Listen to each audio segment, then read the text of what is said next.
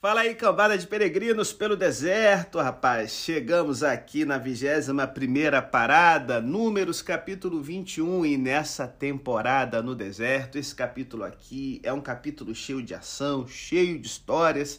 Tive que cortar um monte de coisa do script para gente ficar dentro do tempo proposto, mas olha, Tá sendo bem legal. Nós temos aqui duas temáticas que vão aparecer, que aparecem assim bem saltando aos olhos. Primeiro, nós temos aqui a ideia das guerras, como reagir quando somos atacados, quando reagir quando as pessoas vêm com os dois pés no nosso peito. É o que nós vamos ver aqui, rapaz. Três guerras num capítulo só. Temos três guerras Israel poderia até pedir música no Fantástico, né? Se fosse hoje, porque ganhou as três, rapaz. Então, nós vamos tirar aqui lições sobre a guerra também, é claro, nosso podcast. Mas a história que vai tomar mais tempo hoje é a história das serpentes abrasadoras. Velhos comportamentos aparecem, mas nós temos aqui novas formas de se lidar com os problemas. Parece, parece, parece que vai ser a última vez que eles vão murmurar no deserto. Vão garotear outras vezes, mas parece que essa geração que vai conquistar Canaã é uma geração que promete, hein? Lembre-se, lembre-se, lembre-se sempre, desde ontem, o capítulo 20, nós estamos cobrindo o último ano da peregrinação de Israel, que vai de Números 20 até o final de Deuteronômio. Então essa galera aqui é a galera que Josué vai levar para a terra prometida. Então vale a pena a gente ver aqui as lições principalmente pensando que a história das serpentes abrasadoras ela vai ser o pano de fundo para o Novo Testamento explicar algo sobre Jesus Cristo. Então, vem com a gente, esse podcast vai ser bênção pura. Eu espero que Deus venha estar abençoando ricamente a sua jornada pelo deserto também. Permanece firme, Canaã está logo à vista, viu?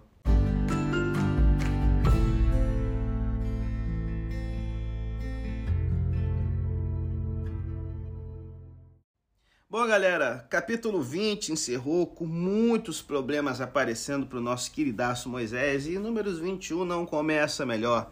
Parece que os problemas de Moisés estavam longe de terminar. Um rei cananeu percebeu que os israelitas estavam se aproximando e impiedosamente decidiu atacar os viajantes e fazer prisioneiros. E aí você fica, meu Deus, por que, que o rei de Arad tocou o louco assim do nada de uma forma aleatória? Simples. Arad era o extremo sul da terra de Canaã. Quando os edomitas proibiram né, os israelitas de passarem por sua terra, lembre-se que essas cortes antigas tinham espiões nas cortes uns dos outros. Então, provavelmente o rei de Arad pensou: bom, se Edom não vai deixar eles passarem pela terra deles, eles vão novamente, como há 37, 38 anos atrás, tentar entrar em Canaã pelo meu território. E aí, galera, a melhor defesa é o ataque.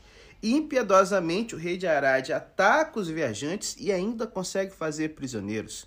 Foi a primeira experiência de derrota de Israel desde que eles atacaram o sul de Canaã, quase 40 anos antes. Só que dessa vez, lembre-se, na primeira eles estavam ignorando as ordens de Deus. Isso aconteceu no lugar chamado Ormá, que significa destruição. Aqui, porém, nós temos a história da segunda parte de Ormá. Nesse momento, o Senhor os encorajou, dizendo que se obedecessem, mudariam a fortuna, a sorte dos seus fracassos anteriores. E aí, essa história aqui se tornou uma parábola reconfortante. Anos depois, um profeta expressou isso de forma eloquente. O Senhor os estava compensando pelos anos em que os gafanhotos devoraram as coisas. Através desse encontro inesperadamente precoce com os soldados cananeus, o povo de Deus aprendeu algumas lições cruciais. Antes de tudo, primeira lição: o poder e a necessidade da oração. Quando eles se aproximaram dos Edomitas, a oração é, para que o Senhor os fizesse passar com segurança pela terra não é mencionada. Antes nós vemos todos os detalhes né, diplomáticos do nosso querido Moisés. É claro que não devemos supor né, que eles não oraram, só porque não é mencionado, só que a impressão que dá é que eles não buscaram a vontade do Senhor com afinco. Só que agora, dessa vez, antes de batalhar contra o rei de Arad, eles oraram. E isso é destacado no verso 1 do capítulo 21. A comunidade trouxe seus problemas para a presença de Deus. Gente, várias décadas antes, em Ormá, a geração mais velha havia ignorado a palavra de Deus e feito exatamente o que queria, com consequências desastrosas. Agora as pessoas decidiram agir de forma mais responsável. Eles estavam aflitos porque o número de pessoas havia sido reduzido e eles buscaram o Senhor de todo o coração. E olha, Deus ouviu a voz de Israel aqui no verso 3. Em segundo lugar, eles foram determinados. Eles fizeram voto ao Senhor e disseram que se derrotasse os cananeus, destruiriam todos os prisioneiros e seus bens. Ou seja, eles não manteriam nada, mas expressariam sua dívida com o Senhor oferecendo tudo. Ou seja, seria uma guerra que não seria para ter os bens unicamente para conquistar as coisas, mas seria para dar revanche, né? fazer justiça ao ataque inescrupuloso que o rei de Arad havia feito com eles. Era uma maneira simbólica de colocar Deus em primeiro lugar, e ao contrário de alguns de seus sucessores, eles mantiveram sua palavra. Em terceiro lugar, eles foram encorajados. Essa vitória inicial foi conquistada no lugar de uma derrota anterior. O Senhor estava assegurando a eles que no futuro as coisas seriam diferentes. Quando o Senhor lhes entregou os cananeus, eles tiveram uma injeção de ânimo.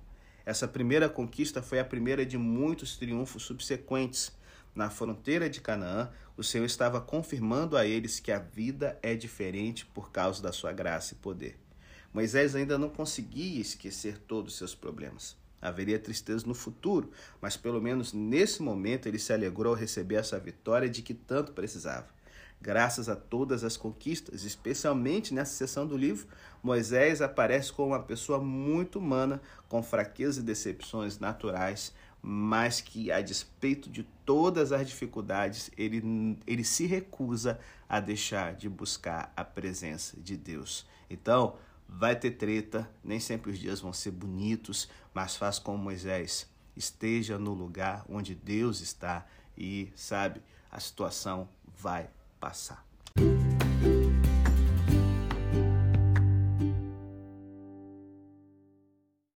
Quem dera o capítulo 21 terminasse assim, ou né, pulasse esse meio que nós temos aqui, a segunda história. Porém, infelizmente, gente, após a mudança de sorte em Ormar, os israelitas garotearam de novo.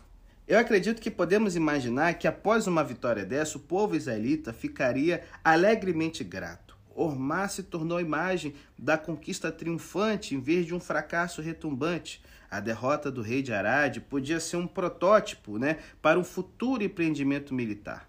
Ore, honre a Deus e confie nele para garantir a vitória o povo de Israel poderia enfrentar o futuro com confiança otimista e agora a história seria diferente. Só que, no entanto, a gente vê que não foi o que aconteceu. O povo de Israel ficou impaciente, forçado pelas duras circunstâncias de cercar a terra de Edom. E algumas semanas depois de agradecer porque suas vidas haviam sido perdoadas e eles haviam alcançado a vitória, eles estavam reclamando novamente que sua comida era insatisfatória no verso 5. E olha, gente, essa parte do deserto na região do Sinai é um terreno difícil. O, o grande Lawrence da Arábia, que no início do século XX esteve durante a Primeira Guerra Mundial lutando nessa região contra os turcos otomanos, ele descreveu essa parte do deserto como um lugar de desespero e tristeza, mais profundo do que qualquer deserto que havemos cruzado antes. E olha que o Lawrence da Arábia, ele atravessou boa parte da Península Arábica, de deserto ele sabia. Bom, ele continua dizendo que nessa região, é, entre o, o, Golfo de Acaba e o Mar Morto, né, fora do território de Edom, havia algo sinistro, algo ativamente maligno nesse Shirram infestado de cobras, com água salgada, palmeiras e arbustos estéreis que não serviam nem como grama e nem como lenha. Bom, no passado, essa área era conhecida por suas cobras venenosas e durante a campanha egípcia do exército assírio de Assaradon, lá por volta do ano 700 antes de Cristo, ou seja, cerca aí de o que uns 500 anos depois da história dos israelitas aí, eles tiveram que lidar com suas cobras de duas cabeças, cujo ataque significava a morte. É claro que aqui os assírios estão dando uma exagerada, só que Laurence que viveu no século XX, ele testemunhou o horror arrepiante de todas as serpentes nesse deserto, e ele fez menção especial à sua presença nessa região. A praga das cobras que nos acompanha desde que entramos pela primeira vez em Shiham atingiu um pico memorável hoje e se transformou em terror. Esse ano, o vale parece estar infestado de víboras com chifres e cobras negras. Era perigoso se movimentar à noite e no final descobrimos que era necessário andar com paus, batendo nos arbustos enquanto passávamos descalços com cautela. Elas nos irritaram tanto que até mesmo o mais corajoso de nós tinha medo de pisar no chão. É, galera, se ainda no século XX a serpente tocava o louco nessa região, imagina em 1250 a.C. aproximadamente, o tipo de experiência que Israel teve com esses répteis letais e como isso os acordou para a realidade. O texto da serpente de bronze descreve a provisão de cura do Senhor para essa multidão mal-humorada. Após seu uso gráfico pelo Senhor Jesus para ilustrar os efeitos da salvação de sua morte na cruz, a história foi interpretada imaginativamente por professores cristãos primitivos. Só que essa passagem, ela tem aspectos importantes a dizer sobre pecado, adversidade e misericórdia, e é para isso que eu quero te convidar a gente pensar. Em primeiro lugar, vamos dar uma olhadinha aqui na gravidade do pecado. A referência que a impaciência de Israel significa literalmente que a sua alma foi encurtada, uma palavra que mais tarde é usada para descrever a reação de Sansão à persistência irritante de Dalila. Ela o pressionou diariamente com suas palavras e um instou. Sua alma estava angustiada até a morte. O povo estava irritado e deprimido por ter que percorrer um longo caminho pela terra de Edom. Fisicamente cansados e emocionalmente estressados, eles se tornaram espiritualmente áridos eles logo repetiram seu habitual considerado de reclamações. Era quase todo o resto do mesmo, exceto que, em vez de culpar os líderes, eles acusaram diretamente o Senhor. O povo falou contra Deus e Moisés aqui no verso 5. Sua raiva foi expressa na forma de ressentimento por seu passado idealizado que havia ficado para trás, o seu futuro tenebroso e o seu presente desanimador. E aí se liga, galera, para você não ficar aí garoteando na murmuração, que quase todo podcast eu tô te dando dica aqui, animal. Primeiro de tudo aqui, ó, primeiro, primeiro vacilo. Eles foram nostálgicos com o passado. Em vez de se alegrar com a recente vitória, que era um passado recente, eles pensaram novamente, cara, sobre as vantagens que tinham no Egito, no Egito da escravidão. Mais uma vez, desejaram não ter deixado o fofo, o, lindo, o bondoso Faraó, só que não. Eles culparam Deus e Moisés por privá-los de uma vida melhor na escravidão do Egito. Por que você nos tirou do Egito? Oh, isso aqui é uma acusação idiota, velho se ao menos eles tivessem sido capazes de alterar o plano milagroso de Deus e retornar ao regime opressivo da escravidão egípcia, oh, aí seríamos felizes. Eles viraram as costas para os poderosos atos de libertação do Senhor e desejaram que ele não tivesse feito uma aliança com eles no Sinai como seu salvador e soberano. Foi uma observação aqui quase blasfema. É difícil prever o quão baixo essa multidão inconstante poderia cair. Em segundo lugar, eles tinham medo do futuro. Ao contrário de seus antecessores, seus corpos não haviam sido espalhados pelo deserto em Ormar, mas, mais uma vez, eles ansiavam pela inevitabilidade da morte. Sua única imagem do futuro próximo foi um funeral no deserto. Por que você nos levou para fora para morrer no deserto? O fato de que, depois disso, eles reclamaram de comida e água sugere que muitos deles tinham medo de morrer de fome ou ficarem desidratados. É uma triste demonstração de sua falta de fé em Deus, que atendeu a todas as suas necessidades por décadas.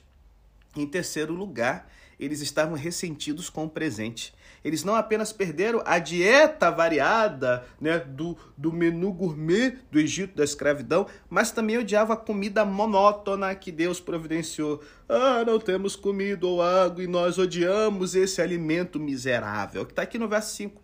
O suprimento confiável e nutritivo de maná foi chamado de miserável e, e, leve, né? Uma coisa, um isopor, né? Um negócio que não sustentava. E mais uma vez eles ficaram tristes porque não viram nada exceto esse maná. Ô, oh, mano, um negócio que eles não tinham nem que, nem que, nem que se esforçar tanto para ter, velho. Deus dava para eles diariamente. Ou oh, o adjetivo depreciativo que eles usaram para descrever o maná não é encontrado em nenhum outro lugar do Antigo Testamento. Vem de uma raiz que significa menor ou insignificante, se refere a alimentos de pouco valor e importância. Eles não poderiam ter ridicularizado mais a generosidade do Senhor. E sabe, Um psicoterapeuta uma vez falou sobre os problemas básicos que levam as pessoas a procurarem ajuda e as identificava né, como os temíveis quatro, os mesmos que aparecem nessa narrativa. Primeiro, ressentimento. Por que você nos tirou do Egito? Segundo, medo. Vamos morrer nesse deserto. Terceiro, autocomisseração, choro livre, autopiedade, né? Ai, porque eu odiamos esse alimento miserável, ou seja, o alimento era ruim porque eu não gosto. É, cara, pare de ser trouxa se tu faz isso. E por fim, quarto, temíveis, né? O último é a culpa, né?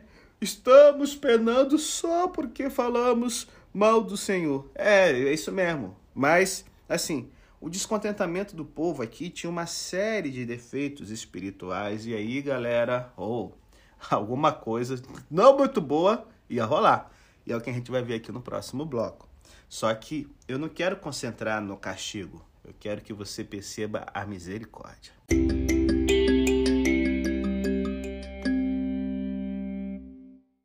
Nesse momento a ira do Senhor se acendeu. Ele falou assim: Bom, tô sendo estorvo? Beleza. Então eu vou, vou tirar meu time de campo aqui vamos ver se eles se viram melhor.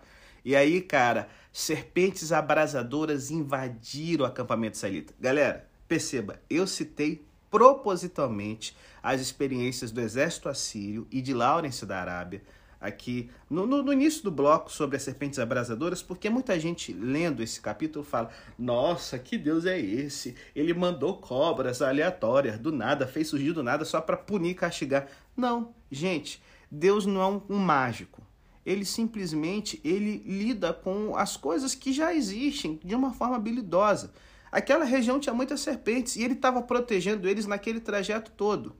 A bênção de Deus saiu, a proteção de Deus saiu, vai ficar por conta própria, eles só tiveram que enfrentar o que qualquer viajante naquela área enfrentava.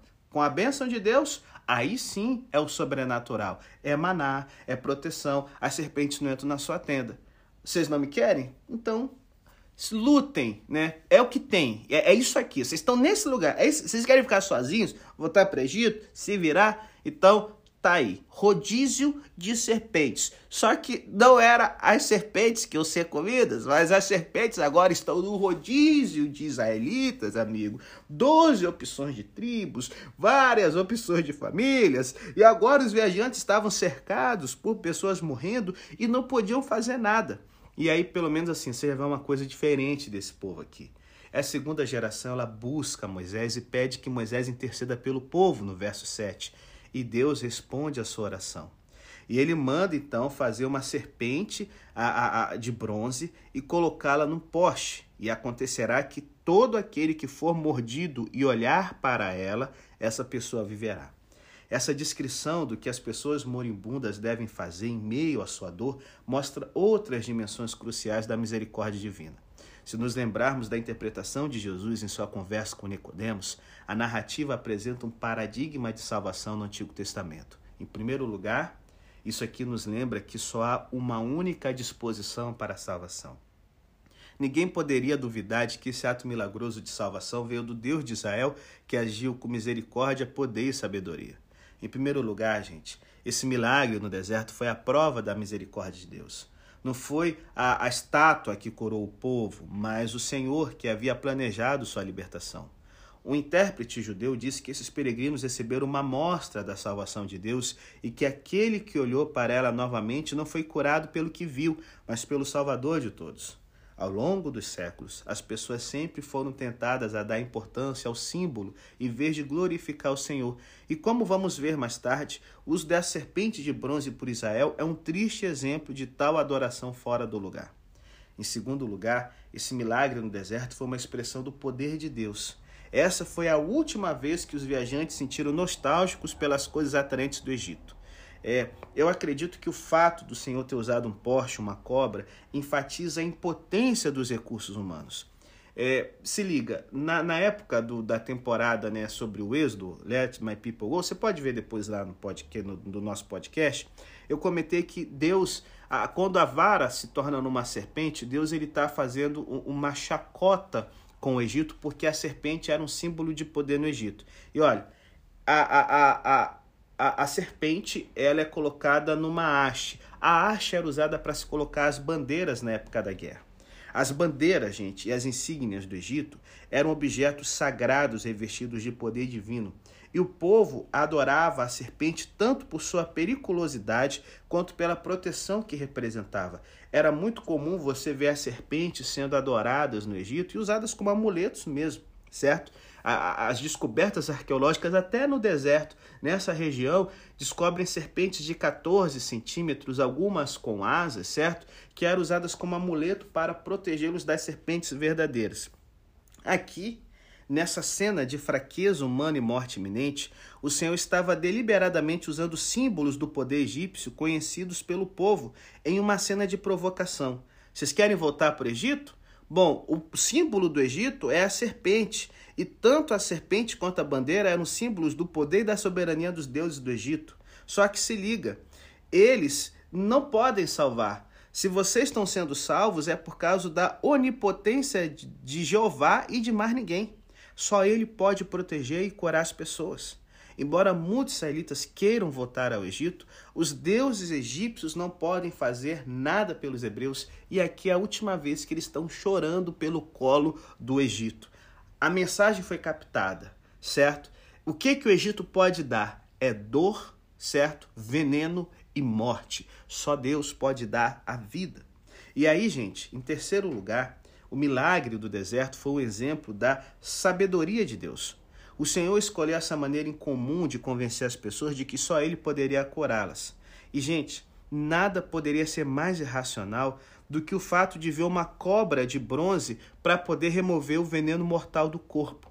Mas esse aparente absurdo é a melhor maneira de mostrar a graça de Deus. Se Deus tivesse simplesmente removido as cobras, os israelitas incrédulos teriam atribuído tudo a um evento acidental em que o mal havia desaparecido por razões naturais. Se Deus tivesse resolvido o problema fornecendo algo para colocar nas mordidas, semelhante a remédios, eles teriam atribuído sua cura ao remédio certo e o poder e a bondade de Deus teriam sido relegados a segundo plano. Para convencê-los de que estavam em dívida apenas com a misericórdia e o poder de Deus, foi escolhido um modo de conservação que entrava em conflito com a razão humana e era quase motivo de riso. Quando as pessoas olharam para a serpente de bronze e começaram a se curar, ninguém podia duvidar de que apenas o Senhor era o seu médico. Segunda lição que a gente aprende aqui sobre salvação, ela é completamente merecida. Aqui temos salvação para os pecadores, gente. As vítimas não foram salvas por sua devoção religiosa, realizações morais ou excelência espiritual. Elas eram rebeldes, culpadas de impaciência, raiva, descrença, rebelião, crítica, ressentimento e ingratidão.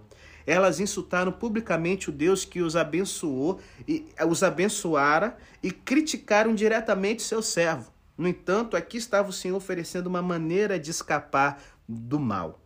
Agora, no meio de sua angústia, essas pessoas desleais não eram mais imparciais por suas trivialidades.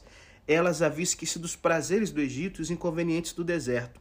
Suas preocupações atuais eram literalmente uma questão de vida ou morte. Essa história gráfica é uma parábola incomparável da maravilhosa graça de Deus. Ele oferece seus presentes de salvação aos rebeldes que não merecem, que desprezam seus dons, que rejeitam sua misericórdia, que desprezam sua palavra e caluniam seu nome. No Evangelho de João, o ensinamento de Cristo, que precede a ilustração da serpente de, da serpente de bronze, deixa claro que sua salvação foi destinada às pessoas que não a merecem. Como os contemporâneos de Jesus, nossa vida é deteriorada por nossa ignorância espiritual, a rejeição sobre a, a, o ministério de Cristo. Nós queremos parecer superiores socialmente, somos é, de um grotesco materialismo, sabe? É, é, escravos disso. E pensa numa galera incrédula. É a nossa geração hoje. Mas como aconteceu com os rebeldes do deserto, Deus escolhe salvar nós hoje, aqueles que menos merecem. Terceira lição sobre salvação, ela tem que ser procurada com todo o coração, gente. Em meio a seus sérios problemas, o povo mostrou sua mudança de atitude com dois elementos: arrependimento e confissão de pecados. Aqueles que tinham força para fazê-lo vieram à tenda de Moisés reconhecendo. Verso 7 aqui, ó. Pecamos porque falamos contra o Senhor e contra você. O arrependimento é literalmente uma mudança de atitude. Por causa desse desastre letal, eles mudaram sua atitude em relação a Deus, a vida e a comida. Deus provaria que ele é um médico compassivo e, e, e, e, ao invés de um provedor decepcionante, como eles haviam dito no verso 5. A vida pode ser uma oportunidade privilegiada e não um fardo insuportável. A comida pode ser um presente em vez de uma preocupação idólatra. À medida que sofriam problemas, mudaram sua atitude em relação aos motivos da reclamação, dificuldades presentes e perspectivas futuras. Olha, quarta lição que eu tiro aqui sobre salvação. Ela é disponível para todos. Não houve tratamento preferencial entre aqueles que sofriam de uma mordida potencialmente letal. Os sacerdotes levitas tinham exatamente a mesma necessidade que aqueles que pertenciam às outras tribos. Quando todo aquele que for mordido olhar para ela, viverá. Quando Jesus lembrou Nicodemos dessa história bem conhecida, ele garantiu a ele que a palavra tudo gloriosamente incluía todos. Talvez, em outros contextos, eles tenham significado para raça, sexo, conquistas, status ou experiência, mas não na busca da salvação eterna. Esse dom imerecido da vida eterna é para todo aquele que crê. Sem exceções, aqueles que são excluídos são aqueles que decidem não se voltar para o Cristo que o salva. E aí, assim como a serpente, que é, era a causa do mal, ela estava sendo um símbolo do caminho da vida, é muito interessante que Cristo, ele quando vem à Terra para nos salvar, ele, como aqui a história da serpente, ele assume o formato da causa do mal, o ser humano. Ele assume o formato do ser humano e sabe quantas vezes estamos tentando salvar a nós mesmos. Deus ele assume a carne da gente, sabe? É, é, é ele vem em, em, em, em, nossa natureza frágil. Ele assume a natureza humana e ao morrer na cruz, ele faz com que o nosso olhar, ele, a gente perceba, nós somos a causa do problema. É por causa da gente, dos nossos atos ruins e errados, que a morte vem. Mas olhando para Cristo, a gente tem vida. Assim como aquele símbolo da serpente fazia, poxa, eu estou tomando aqui é, é, é, veneno, mordida de, de serpente, porque por causa dos meus atos errados, e aquilo fazia com que eles olhassem para a provisão de Deus. Muita gente tem esse dilema eu vou acreditar de que uma morte na cruz pode mudar a história da salvação, de que um homem, né, é, que teve aqui nessa terra, ele pode ser algo além, né? Aquela serpente era uma serpente de bronze. Ela simbolizava as serpentes, mas ela era de um material diferente. Jesus, ele tinha um corpo humano, mas ali aquele corpo humano era apenas ali um, um, um, uma, um, um pacote de presente que continha o Deus do universo ali, além. E sabe, hoje está disponível para todos, mas depende se a gente vai olhar com fé para Jesus na cruz e falar assim: eu acredito que foi por mim também ou não. E aí eu pego a última lição sobre salvação. Imediatamente, a salvação ela entra imediatamente em ação olhar para viver imediatamente. Quando uma cobra mordia alguém e essa pessoa olhava para a serpente de bronze, ela vivia. Não houve outra cura que produzisse uma transformação instantânea. Deus os curou imediatamente para que ninguém pudesse negar que foi só ele quem fez isso. Primeiro, o veneno letal percorreu suas veias com apenas um resultado, a morte.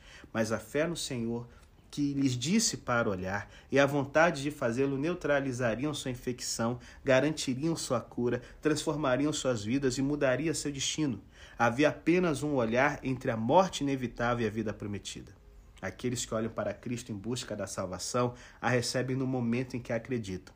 O evangelho que preservou essa história da serpente de bronze também fala da promessa feita pelo Salvador de que todo aquele que vê o Filho e crê nele deve ter a vida eterna.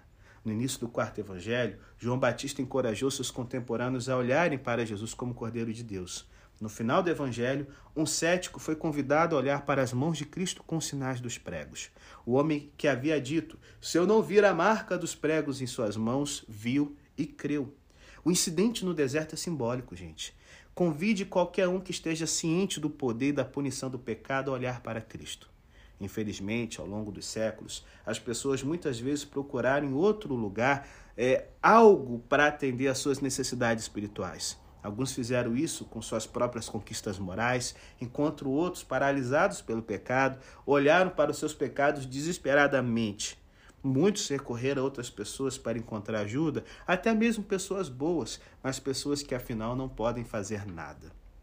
Numa manhã cinzenta, em janeiro de 1850, um adolescente inglês na cidade de Essex, na região de Essex, que se sentia culpado, ouviu um pregador a quem ele não conhecia, pregando sobre um texto de Isaías que dizia: Volte para mim e seja salvo, pois eu sou Deus e não há outro numa antiga igreja metodista em Colchester. O jovem Charles Haddon Spurgeon olhou e encontrou uma nova vida em Cristo. E aquele adolescente virou um dos pregadores mais famosos que a história da humanidade já viu.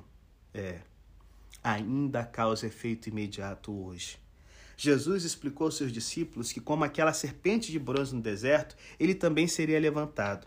Ele morreria através de uma morte sacrificial na cruz. Se homens e mulheres parassem de olhar para os seus pecados, esforços humanos e dependência do cumprimento de normas religiosas ou realizações morais, eles poderiam ser libertos do poder do pecado e do medo da morte e receber então o dom imerecido da vida eterna. Sua revolta, né, sua revolução, né, foi uma referência direta à sua morte por crucificação. Com esse milagre da misericórdia divina, milhões de pessoas ao longo da história olhariam e viveriam. E ele ainda continua revolucionando, criando uma revolta, fazendo as pessoas voltarem, invertendo aquilo que a gente acha que é importante, quando a gente busca em primeiro lugar o reino de Deus e sua justiça.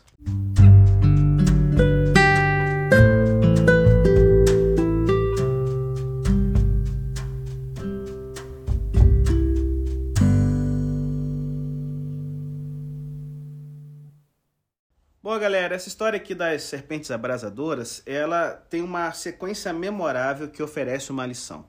Quando vemos aqui o episódio das serpentes, nós podemos entender que as maiores bênçãos podem vir das piores tentações, e o oposto também é verdadeiro.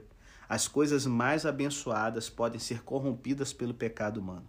Enquanto os israelitas se acampavam e partiam, como diz aqui o verso 10, ninguém podia imaginar que um dia a serpente de bronze se tornaria uma distorção idólatra. Os peregrinos ficaram tão impressionados com o milagre, tão gratos pela misericórdia que ele representava, que a levaram com eles para Canaã.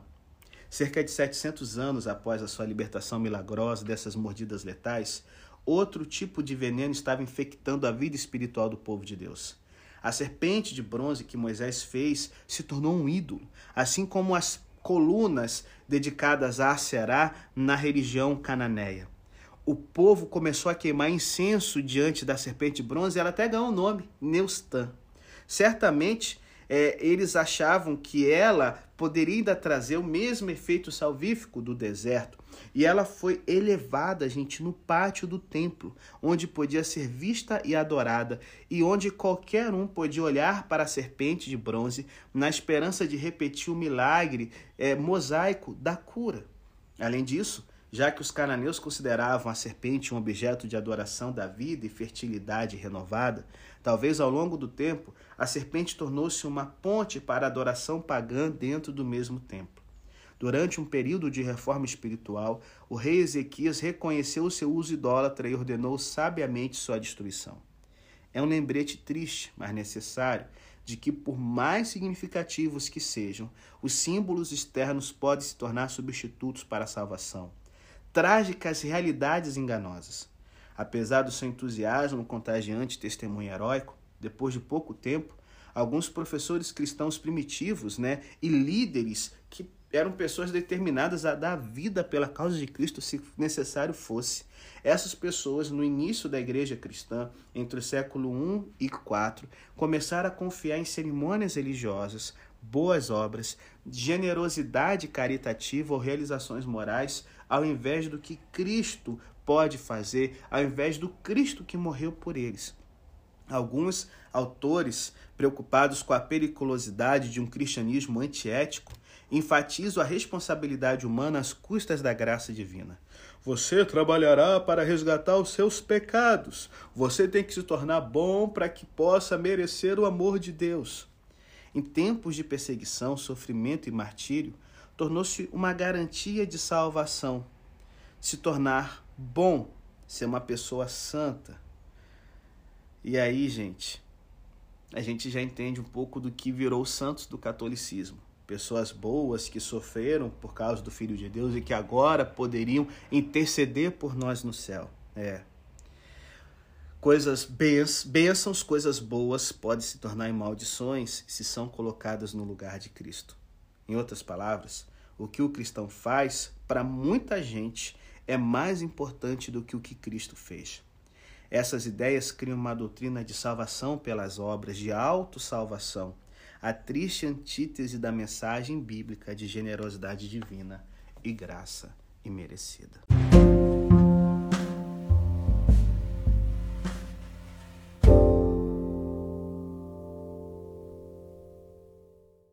Bom, galera, após o incidente aí das serpentes abrasadoras, os israelitas continuaram contornando a região do território de Edom indo em direção ao Mar Vermelho, e Números nos oferece um relato do itinerário de Israel e duas notas laterais. A canção sobre o poço constitui um testemunho da provisão de Deus com respeito a uma necessidade frequente durante a jornada, não menos importante que o descrito no início desse capítulo. Também é um testemunho do direito de Israel à posse dessa terra, situada a leste do Jordão. Nós cavamos o poço ali. Temos também aqui a menção ao livro das guerras de Yahvé, que é mencionado somente aqui, embora a expressão guerras do Senhor seja citada mais adiante no Antigo Testamento. Ao que tudo indica, esse livro era uma coleção de canções comemorativas das vitórias de Deus sobre diferentes povos, algo parecido com o livro de Salmos, mas que se perdeu infelizmente. Bom, terminamos aqui o capítulo 21 com outras duas vitórias dos israelitas, e elas são relatadas aqui quando os israelitas alcançaram o território dos amorreus. E a história incorpora outro cântico de celebração que evidentemente eles apreciavam ouvir. E aí também é aquela coisinha, né, galera? Quem aqui não aprecia ouvir uma música de vitória? É melhor do que essas músicas deprê que a gente ouve aí. Mas, assim, o que, que eram os amorreus? O, o termo ele é usado de inúmeras maneiras pode denotar um dos grupos étnicos originais em Canaã, especialmente a leste do Jordão, onde hoje é o reino da Jordânia. Ele também pode ser usado como referência ao povo daquele território como um todo. Fora do Antigo Testamento, a palavra se refere a um povo que vivia uma área muito mais extensa que a Mesopotâmia, conquistando a região da Síria e da Babilônia. Por exemplo, o famoso rei Hammurabi, que fez um código de leis, ele era um rei amorreu. Os amorreus são é, era um povo nômade que conquistou onde hoje é o Iraque, parte da Síria e parte da Jordânia, e eles culturalmente eram parecidos né, com os povos cananeus, né, os povos fenícios que ocupavam Canaã. Portanto, amorreus é uma palavra semelhante à América, uma referência comum aos Estados Unidos, mas que pode denotar uma área muito mais ampla do continente do qual os Estados Unidos fazem parte. Então, assim, voltando aqui para o texto bíblico, a exemplo de Edom, quando os israelitas chegam no território amorreu, eles mandam uma delegação de embaixadores dizendo que eles não estavam interessados no território, que só queriam passar e iam pagar pela água e pela comida que usassem. Porém, Seom e o seu povo saem para atacá-los. Só que se quebraram, são derrotados, mortos e desalojados da terra. Marchando em direção ao norte, o povo de Israel se aproxima do território de Og, rei de Bassã, que se estende até as colinas de Golã hoje. Dessa vez, não há menção a negociações, simplesmente Og parte para o ataque e Deus ordena ao povo que não tenha medo. Eu, pelo presente, o entrego nas suas mãos. Como Seom, Og é destruído e desapropriado. Assim, por acidente, Israel toma posse de um território substancial a leste do Jordão, no qual alguns clãs israelitas então decidem viver: Ruben, Gade e metade da tribo de Manassés. Bom, nessas relações descritas em Números 21, Israel está aprendendo a viver com uma nação inserida no mundo como aquele, contando com a presença de Deus nesse processo. O mundo moderno apresenta pelo menos quatro atitudes em relação à guerra. Primeiro, apenas guerra, que possui critérios para perguntar se o conflito é justificado. Segundo, pacifismo, que questiona se há alguma justificativa para a guerra. Terceiro, cruzada, que deflaga a guerra para derrotar o mal em nome da verdade. E quarto, pragmatismo, que faz a guerra quando convém ao próprio interesse e quando a vitória é considerada plausível. É o que está acontecendo na Rússia e na Ucrânia hoje.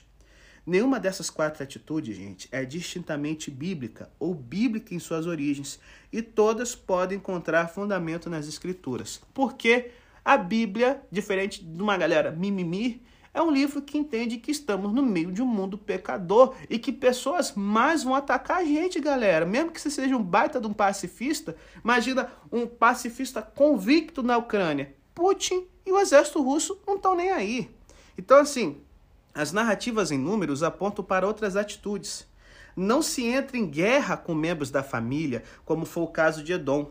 Dessa forma, né, é, talvez russos e ucranianos não estivessem guerreando hoje se pensassem biblicamente. Né? A proposta dos menonitas, né, os anabatistas da época da reforma, de que cristãos não deveriam lutar contra outros cristãos, encontra fundamento aqui. Né? Imagina quantas guerras teriam sido evitadas entre Alemanha e França, Grã-Bretanha, Reino Unido, Rússia, Ucrânia e vai. Israel e Palestina, enfim. O objetivo da guerra pode ser libertar pessoas, mas é difícil parar nisso. Ao ser atacado, você não é obrigado a deitar e ser morto. Não se deve lutar para ganhar território, mas se você for atacado e vencer a luta, não é necessariamente errado lucrar com a sua vitória. Deus se envolve com as pessoas para interagir com as preocupações, ideias e instintos delas, e com frequência ele se compromete com eles. Como Jesus expressou, Moisés e, portanto, Deus, leva em consideração a teimosia humana e a dureza do coração que trabalham junto com a nossa visão distorcida da realidade. Está lá em Marcos 10, se você não está lembrado disso. Ao mesmo tempo, as histórias são econômicas em suas referências ao envolvimento de Deus. Às vezes, sabemos o que Deus está dizendo e o vemos agindo. Em outras, temos de agir à luz de como vemos as coisas. As histórias nos dão algo para refletir quando temos que tomar decisões sobre si em um contexto particular. A guerra é justificável e se ela vale a pena.